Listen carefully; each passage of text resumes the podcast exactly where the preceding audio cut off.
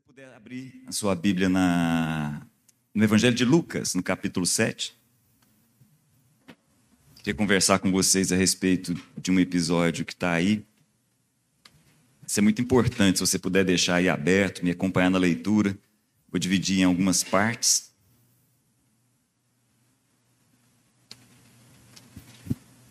Enquanto você acha aí, tem um, um, um texto, na verdade, dois textos de Paulo falando a, aos seus discípulos mais próximos, aos quais a gente tem a literatura escrita, né, a Tito e a, a Timóteo. Quando Paulo escreve a Tito num determinado momento, ele diz assim: é, Para os puros, todas as coisas são puras. Para os impuros, tanto a mente quanto a consciência deles está contaminada. Eu acho interessante essa separação que Paulo faz a respeito de mente e de consciência. Eu gostaria de conversar com vocês a respeito de consciência. Conversando, escrevendo, melhor dizendo, Paulo para Timóteo, ele fala a respeito de uma geração inteira cujas consciências foram cauterizadas. Não são as mentes cauterizadas, são as consciências cauterizadas. Eu queria falar sobre isso com vocês e esse texto aí fala muito a respeito, para mim particularmente, fala muito comigo a respeito. A gente já falou a respeito desse texto aqui algumas vezes, mas eu queria, quem sabe, dar aqui um outro norte com vocês. A partir do verso 36, muito conhecido, e por ser muito conhecido, exige mais ainda da nossa atenção, diz assim: Lucas, capítulo 7, versículo 36. Convidado, Jesus foi convidado por um dos fariseus para jantar. Jesus foi à casa dele, reclinou-se à mesa. Ao saber que Jesus estava comendo na casa do fariseu, certa mulher daquela cidade, uma pecadora, trouxe um frasco de alabastro com perfume e se colocou atrás de Jesus, a seus pés. Chorando, começou a molhar-lhe os pés com suas lágrimas, depois os enxugou com os com seus cabelos, beijou beijou os pés e ungiu com perfume. Ao ver isso, o fariseu que havia convidado Jesus disse consigo mesmo: Se esse homem fosse profeta, saberia quem nele está tocando e que tipo de mulher é ela, uma pecadora. Deus amado, fala conosco, em nome de Jesus. Ajuda-nos a entender o que nós estamos lendo Fala a cada um aqui na proporção da fé, da necessidade, dos teus planos e dos teus propósitos, em nome de Jesus. Uma coisa que, que me chama muita atenção antes da gente ir para o texto em si, um dia ainda gostaria de, de, conversar mais profundamente a respeito disso, e até pensar um pouco mais, é a respeito do relacionamento de Jesus com as mulheres. Eu não sei se vocês percebem, mas há uma diferença muito grande.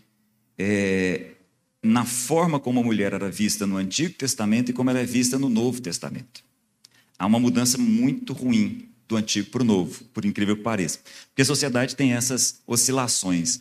No Antigo Testamento, mulheres como Ruth, como Esther, como Débora, como Sara, esposa de Abraão, são mulheres que têm voz, mulheres que têm vez, mulheres que têm participação. Se a gente olhar o texto de Provérbios, no capítulo 31, que fala a respeito de uma mulher especificamente, a gente olha para aquela mulher e vê uma mulher como de fato a gente não encontra no Novo Testamento, nos dias do Novo Testamento.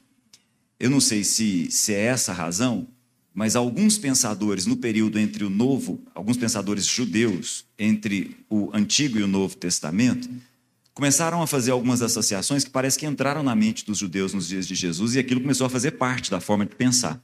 Por exemplo, há um, um, um pensador significativo anterior a Jesus e que influenciou muito do pensamento daqueles dias, inclusive é o, é o escritor de um livro chamado Eclesiástico, não Eclesiastes, Eclesiástico, que não aparece nas nossas Bíblias, aparece em algumas é, Bíblias, em algumas, por exemplo, os cristãos ortodoxos do Oriente consideram esse livro, o livro de Eclesiástico. O escritor desse livro chamava Jesus ben Sirac, ben é filho, Jesus filho de Sirac. E esse, esse homem escrevia assim: do mesmo jeito que do vestido saem as traças, da mulher sai a maldade do homem. Entenderam? Então, havia um pensamento dos dias de Jesus, muito influenciado pelo período entre os testamentos, que colocava a mulher nos dias de Jesus numa posição que nem chegava aos pés daquela que era vista no Antigo Testamento, aquela que nós encontramos no, no Antigo Testamento. A mulher, é, muito a propósito, é, foi colocada de maneira muito leviana numa análise daquele texto que fala a respeito da cobiça. Então, quando os dez mandamentos falam a respeito da cobiça, não cobiçarás a casa do teu próximo, não cobiçarás a, a, o, o animal do teu próximo, não cobiçarás a mulher do teu próximo. Então, uma análise muito leviana desse texto colocou a mulher como se fosse uma propriedade, como a casa, como animal, como escravo e assim por diante. Uma análise leviana, mas que tomou espaço no pensamento e na cultura do povo daqueles dias. Agora, veja se isso se encaixa, na sua opinião e na sua leitura do Evangelho, a respeito de Jesus. Então, por exemplo, há um, estudioso que eu gosto muito, um francês chamado Hopes, que faz uma análise do, do, da cultura do Oriente dos dias de Jesus e, e, e nos conta coisas muito interessantes. Por exemplo, nos dias de Jesus, nos dias do primeiro século, isso não acontecia na Grécia e em Roma, tá, gente? Estou falando especificamente da Palestina entre os judeus. Um judeu não conversava com uma mulher na rua, nem e em especial com a própria esposa. Isso se encaixa com Jesus? Nem de longe, né? Por isso que escandalizou tanto, assustou tanto os discípulos quando Jesus conversa com uma mulher samaritana. Duas coisas, o fato de ser mulher e o fato de ser samaritana, porque Jesus não tem essa separação. Entre as pessoas que caminhavam e viajavam com Jesus estavam mulheres, várias. Entre aquelas, é, entre aqueles doze que caminhavam com Jesus estavam várias mulheres, entre elas está lá, estou vendo ali Joana, por exemplo, está ali junto com a gente, tinha uma Joana, tinha Susana, tinha, hum, tinha não, haviam várias Marias, Maria Madalena, por exemplo, é uma delas. Esse texto, inclusive, que a gente acabou de ler, o texto não diz isso, mas muita gente entende que essa mulher que chega aos pés de Jesus aqui é Maria Madalena. Haviam é, é, mulheres como Marta e Maria, as irmãs de Lázaro. Aliás, abrindo um parêntese aqui, é, não sei se vocês se lembram, no final dos dias, na última semana de Jesus, aqui antes da crucificação, Jesus está em Betânia, na casa de Lázaro e das irmãs, três irmãos, Lázaro, Marta e Maria. E num determinado momento, Maria se coloca aos pés de Jesus e faz exatamente o que essa mulher também faz. Mas não é a mesma cena. Isso que nós estamos lendo aqui está em, em Lucas, no capítulo 7. Lucas é um historiador preocupado com as questões cronológicas. Ele não dá nome a essa mulher. Porque são duas cenas totalmente distintas, uma no início do ministério de Jesus e outra no final. Eu até diria que essa mulher que está aqui inspirou Maria a fazer exatamente a mesma coisa, Maria, irmã de Marta, a fazer exatamente a mesma coisa. Mas são cenas distintas, totalmente diferentes. Judas olha para aquilo e fala assim: nossa, derramar um perfume tão caro aí aos pés de Jesus, podia ter sido vendido e ter dado aos pobres. Jesus não olha dessa forma. Jesus tem uma relação extremamente diferente com as mulheres. Jesus tem uma preocupação em falar às mulheres. Interessante isso. As parábolas que Jesus conta, muitas vezes, são do dia a dia das mulheres. Então, às vezes, a, a didática e a pedagogia de Jesus, por exemplo, quando Jesus fala a respeito do vinho novo e do, do, vinho velho, colocado em odres novos e odres velhos, ele está falando numa linguagem que os homens conheciam bem. A agricultura muito associada aos homens, a produção de vinhos muito associada aos homens. Mas no mesmo texto ele fala do quê? Do remendo colocado em pano novo e em pano velho. Algo que também ensina às mulheres daquela cultura. Então, o olhar de Jesus para as mulheres é algo que merecia uma certa atenção e um certo cuidado. Muito, muito cuidado. E aí, uma coisa me chama atenção. Como algumas mulheres enxergaram o que nenhum homem enxergou. É o caso dessa daqui, mas é o caso de outras também. Então, Jesus tem uma relação diferente com as mulheres que ultrapassa as culturas. E Jesus tem uma relação com algumas mulheres que enxergam o que ninguém enxergou. Isso deveria chamar nossa atenção por si só. Eu acho muito rico aquele episódio, por exemplo, e aí até pedir para Ellen estar tá aqui com a gente, acho muito rico aquele episódio em que aquela mulher que é pega em flagrante adultério é levada para ser apedrejada, mas antes, de maneira proposital, ela é levada até Jesus, para saber o que Jesus achava daquela história. A lei era muito clara. Então, quando a gente fala do Antigo Testamento, se era para apedrejar, deveriam estar os dois. Não deveria estar só a mulher. Entenderam? Mas a coisa mudou aí no período entre os dois testamentos, né? A forma de pensar masculinizada mudou aí no meio do caminho. E Jesus se coloca de maneira inexplicável entre a mulher e aquela multidão. E aí a gente sabe o final da história, mas a Ellen vai cantar essa história para a gente aqui. Essa música se chama Pecadora e faz parte do nosso terceiro CD Mulher, que eu escrevi dez canções sobre mulheres da Bíblia. Quero continuar escrevendo sobre as demais mulheres. E Pecadora foi eleita por me tocar profundamente, Cláudia, e por apreciar desde sempre, né, e entender a forma generosa, graciosa, afetiva e delicada, né, que Jesus tratava as mulheres. E é sobre essa canção que a gente vai cantar. Mulher, onde estão os teus, teus acusadores? Ninguém te condena? Nem eu. Vá e não peques mais. E é, é, é muito interessante, Cláudio. No carro, a gente estava comentando sobre isso, vindo para cá, é, dessa, desse olhar de Jesus em relação às mulheres, sempre foi muito especial. Jesus era uma pessoa que ele atraía a todos. Ele nunca repelia, né? Pelo contrário, ele foi até chamado de né, andar com pecadores, beberrões, enfim. Ou seja, as pessoas queriam estar com Jesus, mesmo com todas essas dificuldades culturais, né, essas barreiras culturais, as mulheres principalmente né, andavam. Jesus tinha muitas seguidoras, né?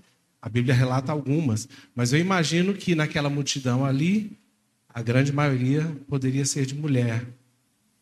E o interessante dessa história né, é que. Mulheres que a Bíblia, inclusive, não faz questão de esconder, que financiavam o ministério de Jesus. Exatamente. Né? As mulheres financiavam é, o ministério de Jesus. E nessa canção, né, que é a Pecadora, quando a gente gravou alguns anos atrás, é uma canção, sabe aquela canção que, você, que a Ellen fez?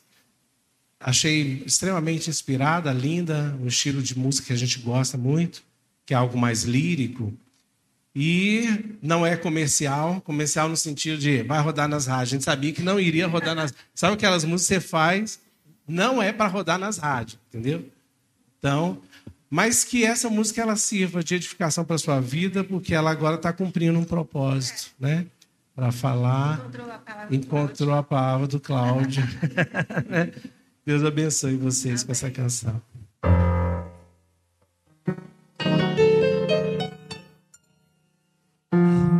Estão os teus acusadores?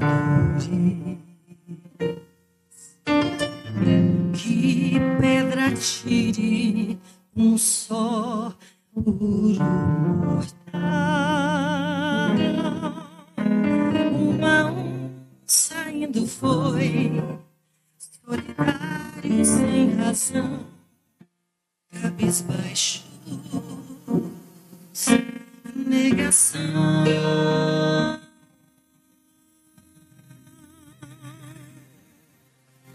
Ninguém te condenou. De mim tens o perdão. Vá, não peques mais. Nova vida, salvação.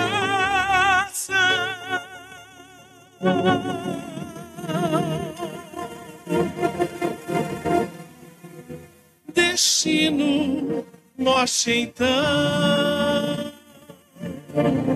mas a vida lhe encontrou.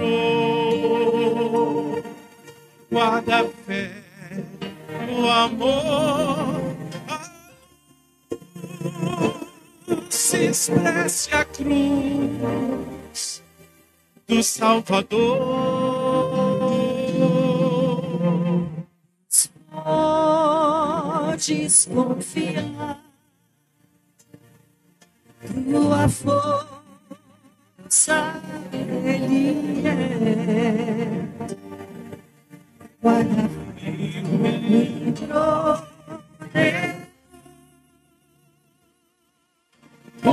contigo estará, seja onde for.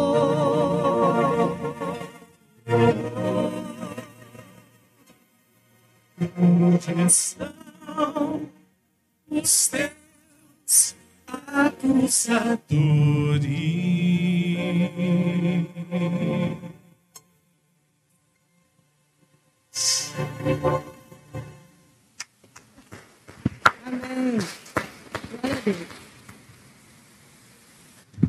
Música encontrou boa. o propósito dela depois de alguns anos, né? coisa boa, coisa linda. Gente, nessa cena que nós estamos vendo aí, nós vemos uma mulher que vê em Jesus algo que ninguém está vendo.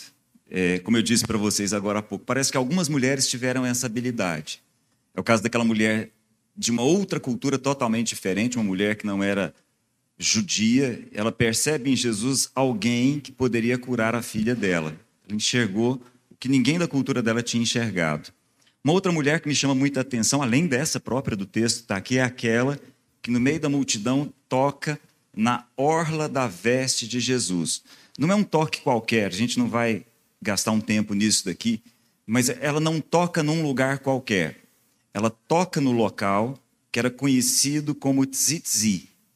E há um texto em Malaquias que diz assim: quando o Messias vier, quem tocar o tzitzi, que era a franja que ficava na orla da veste de Jesus, quando alguém tocar o tzitzi, quem tocar a orla da veste, quem tocar aquelas flanges ali do Messias, vai ter a sua cura interior realizada. Então aquela mulher vê em Jesus o que ninguém ali, ou pelo menos a maioria que estava ali, não tinha visto. Ela viu em Jesus o Messias. E por isso ela não tocou num lugar qualquer. Ela tocou na orla da veste de Jesus. Me chama muita atenção essas mulheres, e essa é uma delas. Essa mulher enxerga num jantar algo que os outros ali não estão vendo. As pessoas que estão ali estão ali pensando: será que ele é profeta? No final vão perguntar assim: quem será esse que perdoa pecados? Então eles não estão sabendo bem quem é Jesus. A mulher não tem dúvida. Essa mulher não tem dúvida. Vale a pena a gente fazer um comentário cultural aqui a respeito dessa cena, porque ela pode parecer estranha à, à, à nossa cultura. Nesse momento, as mulheres não ficavam na mesa. As mulheres ficavam do lado de fora da mesa, inclusive as esposas. Então está ali Jesus como vocês perceberam no, te no texto, ele não está assentado à mesa, ele está reclinado à mesa. Porque era daquela cultura que a comida fosse comida com as próprias mãos, o pão era utilizado como os talheres, e as pessoas deitavam, e o mestre que foi convidado falava. E como era um mestre que estava ali, como era um rabi que estava ali, a casa ficava aberta. Então, por isso, as pessoas que estavam andando por ali podiam prestar atenção, não participavam da mesa, mas prestavam atenção para aprender com o mestre que estava naquela casa. Então, quando Jesus é convidado para aquele lugar, a casa está aberta. Por isso aquela mulher pode chegar. Ela não pode assentar à mesa, mas ela pode chegar e fazer o que fez. Então, aquela mulher ensina algo muito profundo. Muita coisa para aprender aqui, muita coisa para a gente refletir, mas eu queria parar numa única coisa.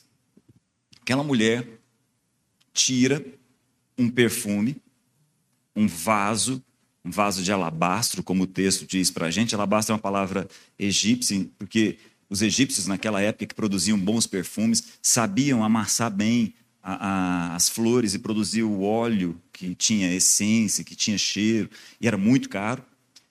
Aquela mulher traz aquele frasco de perfume, se a gente puder colocar assim, quebra aos pés de Jesus e coloca ali.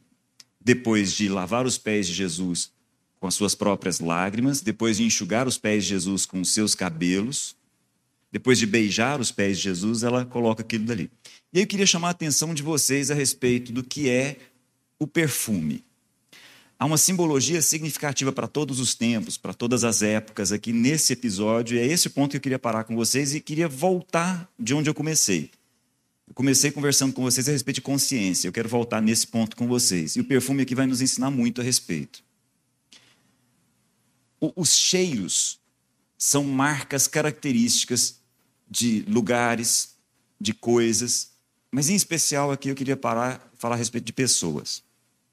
Vocês concordam que, por exemplo, se para nós aqui, centro-oeste, para nós goianos, se eu, se eu dissesse assim para vocês, olha, você consegue imaginar o cheiro de um pasto molhado depois da chuva? É provável que a gente consiga, né? É bem provável que a gente consiga. Consegue imaginar o cheiro do piqui? Dá para imaginar, não, né? Imaginar,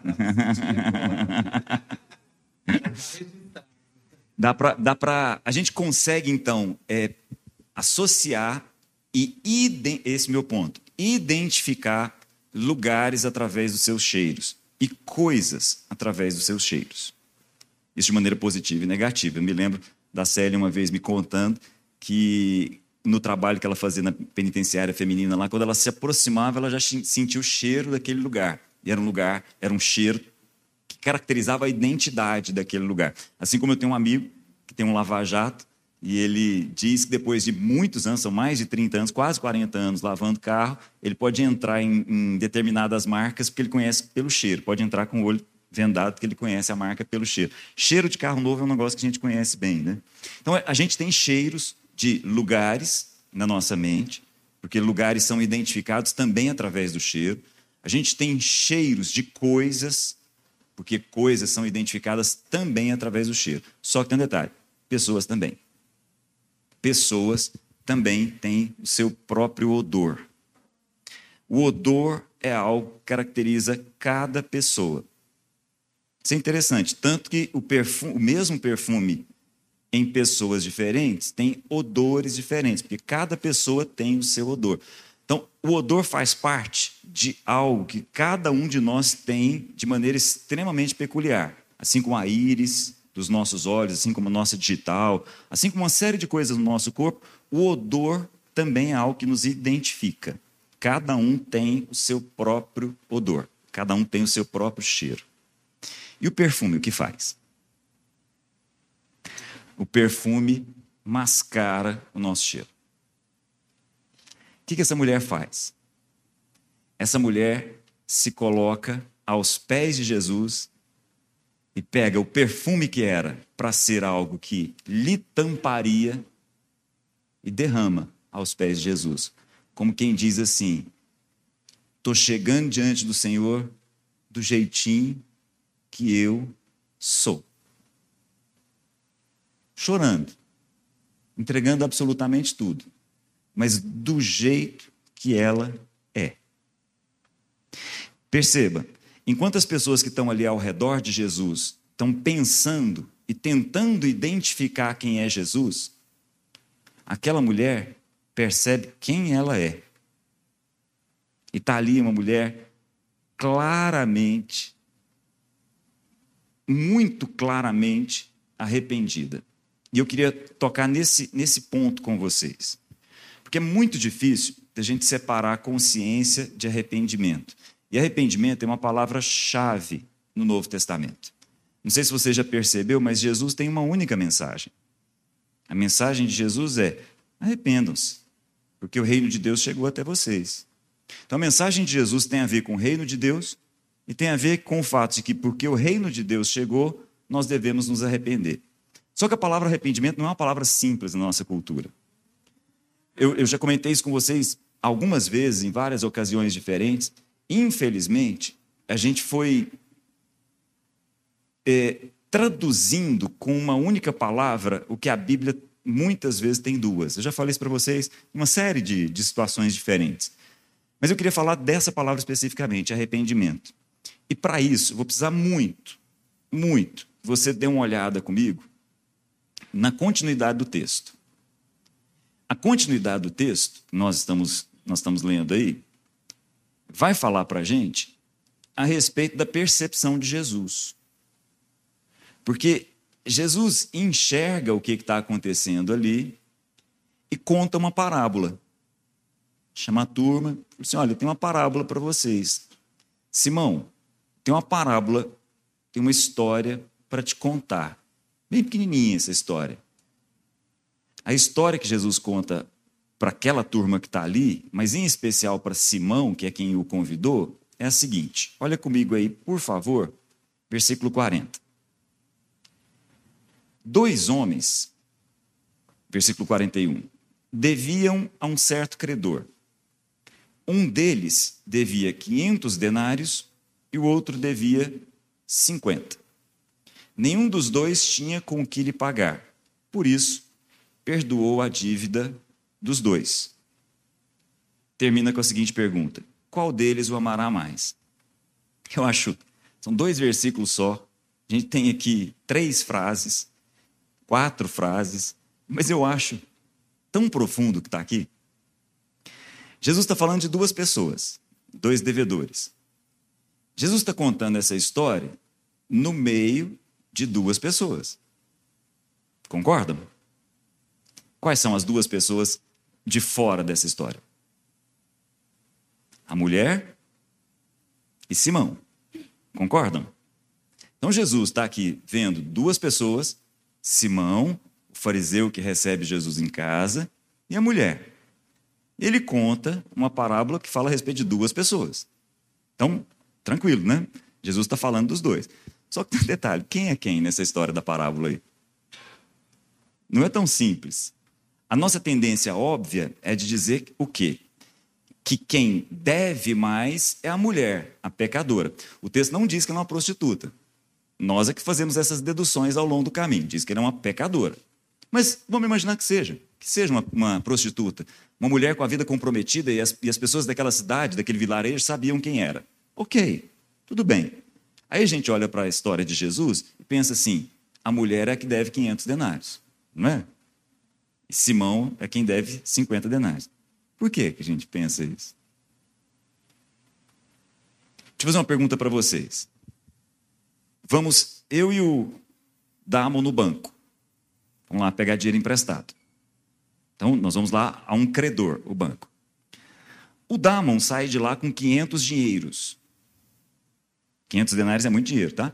Sai de lá com 500 dinheiros. Aliás, a palavra dinheiro nossa aqui é, é uma continuação, é uma tradução, uma retradução da palavra denário. Mas vamos no banco, eu e o Damon. Damon sai de lá com 500 dinheiros e eu saio com 50. Ok? Qual que deve mais? Eu ou o Damon? O Damon, né? Mas por que, que o Damon deve mais? Porque ele tem mais crédito, né? Entenderam? Por que, que o banco deu mais para ele do que para mim? Entenderam? Então vou fazer a pergunta para vocês.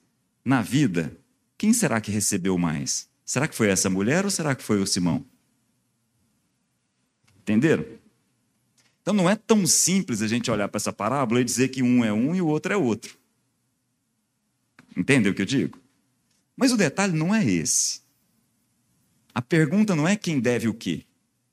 A pergunta aqui que interessa é: Faz alguma diferença quem é que deve 50 e quem é que deve 500? Faz. Não. Por que não?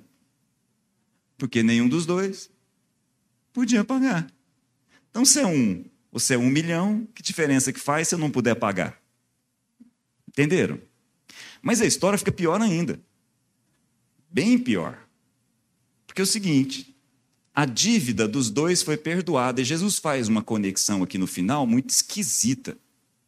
Diz assim, ó: Qual dos dois que teve a dívida perdoada o amará mais? Jesus faz uma associação aqui entre o perdão da dívida e o amor. Estão percebendo que não é uma coisa tão simples, essa que está aí? Então, não é uma coisa óbvia, Jesus propositadamente está ali conversando com todo mundo e está vendo se descauteriza algumas consciências. É esse o objetivo. Para ver se algumas mentes e algumas consciências podem ser alfinetadas de alguma forma. É esse o objetivo de Jesus aqui, nessa história. E aí, à medida que essa história continua, vou parar aqui por enquanto, muita coisa relevante vai acontecendo. Muita, muita coisa significativa vai acontecendo, como a gente já sabe. Mas eu queria abrir um parêntese queria te fazer um convite. Abra a sua Bíblia em 2 Coríntios, capítulo 7. Vou ler com vocês aqui dois ou três versículos, mas eles são fundamentais. Para a gente concluir, eu preciso muito da sua atenção no que a gente vai ler aqui agora. Quero terminar com vocês no seguinte ponto. Acharam? 2 Coríntios, capítulo 7, versículo 8. Paulo tinha, tinha escrito uma carta para essa igreja de Corinto aí. A carta anterior de Paulo tinha deixado a turma extremamente entristecida. Aí Paulo vai falar assim: ó, mesmo que a minha carta, a carta anterior, tenha causado tristeza a vocês, não me arrependo. Presta atenção na palavra arrependimento aí nesse texto que a gente vai ler. Mesmo que a minha carta tenha causado tristeza a vocês, não me arrependo. É verdade que a princípio me arrependi, pois percebi que a minha carta os entristeceu, ainda que por pouco tempo. Agora, porém, me alegro, não porque vocês foram entristecidos, mas porque a tristeza de vocês os levou ao arrependimento. Pois vocês se entristeceram como Deus desejava e de forma alguma foram prejudicados por sua causa. A tristeza, segundo Deus, não produz remorso, mas sim um arrependimento que leva à salvação. E a tristeza do mundo produz morte. Infelizmente, gente, é uma pena, uma pena mesmo, e aí é essa nossa função, a função de quem se coloca aqui. Eu tenho que chamar a atenção de vocês. A palavra arrependimento aparece aí quatro vezes, mas no original não é a mesma palavra. Então, deixa eu chamar a atenção de vocês. Volta comigo no iníciozinho. Diz assim, ó. Mesmo que a minha carta tenha causado tristeza a vocês, não me arrependo. OK? Aí ele continua. É verdade, a princípio eu me arrependi. Aí lá na frente ele diz assim: Agora, porém, me alegro, não porque vocês foram entristecidos, mas porque a tristeza os levou ao arrependimento. O arrependimento aí é outra palavra. Mas infelizmente a gente só tem essa para em português, em inglês, nas línguas tradicionais, a gente só tem essa aí para traduzir. Mas as duas palavras são distintas. A palavra original para o primeiro arrependimento aí é metalamai. A segunda que está aí é metanoia. São palavras totalmente distintas, embora muito parecidas. Mas mesmo assim, o texto nos ajuda no seguinte aspecto: há dois tipos de arrependimento. Vamos entender isso. Se a gente tem palavras ou não para isso, isso é uma outra história. Mas há dois tipos de arrependimento um tipo de arrependimento produz um tipo de tristeza, que Paulo chama aqui de tristeza do mundo. Mas há um outro tipo de arrependimento, que produz um outro tipo de tristeza, que Paulo vai chamar aqui a tristeza segundo Deus. E aí eu queria chamar a atenção de vocês para isso. Há um tipo de arrependimento e há um tipo de tristeza em relação ao que nós fizemos. E há um tipo de arrependimento e há um tipo de tristeza que tem a ver com quem nós somos. Eu vou repetir, eu vou terminar aqui e queria que você saísse daqui pensando a respeito disso e levasse isso com vocês nesse ano de 2022. Eu queria compartilhar isso com vocês. É o que tem mexido comigo, que tem me feito pensar profundamente nesse texto já há algum tempo. Há um tipo de tristeza e há um tipo de arrependimento das coisas erradas que nós fizemos. Isso produz remorso. E a expressão que Paulo usa aqui é a seguinte: isso produz morte. Mas há um outro tipo de arrependimento. Há um outro tipo de arrependimento ligado a uma nova consciência. Há um outro tipo de arrependimento que tem a ver com uma outra tristeza, a tristeza segundo Deus. Essa tristeza segundo Deus, ela não produz morte, ela produz salvação. Por isso que o texto da mulher que a gente leu termina dizendo o seguinte: mulher, pode ir, você está salva. Por quê? Porque não interessava mais o que é que ela tinha feito, interessava que ser humano ela era. Então, meu convite a você: não se arrependa do que você fez se arrependa de quem você é. As coisas que nós fizemos, assim como no caso dessa mulher, já foram perdoadas. Mas se nós ficarmos remoendo essas coisas, e daí a palavra remorso, isso vai nos levar a um tipo de tristeza. A tristeza segundo o mundo. A tristeza segundo o mundo nos arrebenta, nos destrói, ela nos mata. Mas se nós, aos pés de Jesus, sem perfume, nós choramos, nós nos colocamos em independência e dizemos assim: eu devia ser outra pessoa. Esse tipo de arrependimento é produzido a partir de uma tristeza segundo Deus. E esse arrependimento e essa tristeza segundo Deus vai nos, vai nos transformar em uma outra pessoa, uma pessoa salva. Salva de nós mesmos, salva das coisas que nós já fizemos, salva de tudo aquilo que nós fizemos de certo ou de errado. Mas nós saímos daqui para uma nova vida como pessoas que foram geradas de novo. Entenderam? Meu convite a vocês é o convite que eu tenho feito a mim no Espírito Santo esses dias todos. Essa coisa de se arrepender, de se arrepender com o que foi feito, na verdade, tem um nome: frustração. E aí, no fundo, no fundo, a gente está chateado com os danos das coisas erradas que nós fizemos. E nós precisamos aprender, aos pés de Jesus, tirar o perfume que mascara quem nós somos e entender, nós precisamos mesmo é ser outra pessoa. Um outro tipo de ser humano, com uma consciência de uma outra profundidade, com uma consciência que transcende, com algo que vai além e que enxerga o que ninguém está enxergando, só essa mulher. Porque agora ela é uma outra pessoa. Entenderam? Meu convite a vocês é esse. Vá para casa, como essa mulher. Vá em paz. Vai para casa, segue sua vida. Tenha ciência, tenha consciência, tenha convicção, tenha certeza que os altares que Deus colocou para nós foram totalmente suficientes para perdoar todas as nossas dívidas. Se ela é de 50, se ela é de 500, está perdoada.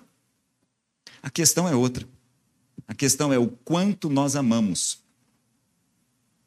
A questão é que tipo de ser humano nós somos a partir de agora que nós conhecemos o que é o amor.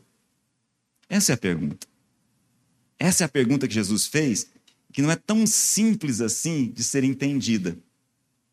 A pergunta de Jesus é: depois da dívida perdoada, o que é que esses dois devedores viraram? Que tipo de ser humano os dois viraram? Um ama, o outro não. Porque um tem consciência de dívida perdoada, o outro não. A consciência está corrompida, a consciência está contaminada, a consciência está cauterizada. Então vá para casa em paz. Todas as nossas dívidas, todas as coisas erradas que nós fizemos foram perdoadas por Deus. E o inferno não tem autoridade para dizer o contrário disso. Porque o sangue de Jesus é suficiente para perdoar todas as nossas dívidas. Mas a história não termina aí. A história é: tendo consciência de dívida perdoada, quem nós somos?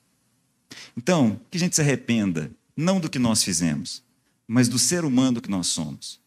Afinal de contas, aquilo que Deus nos entregou deve nos fazer outras pessoas, novas criaturas, nascidas de novo, geradas de novo, para boas obras. Pessoas que brilham, pessoas que estampam a luz do próprio Deus por onde elas vão.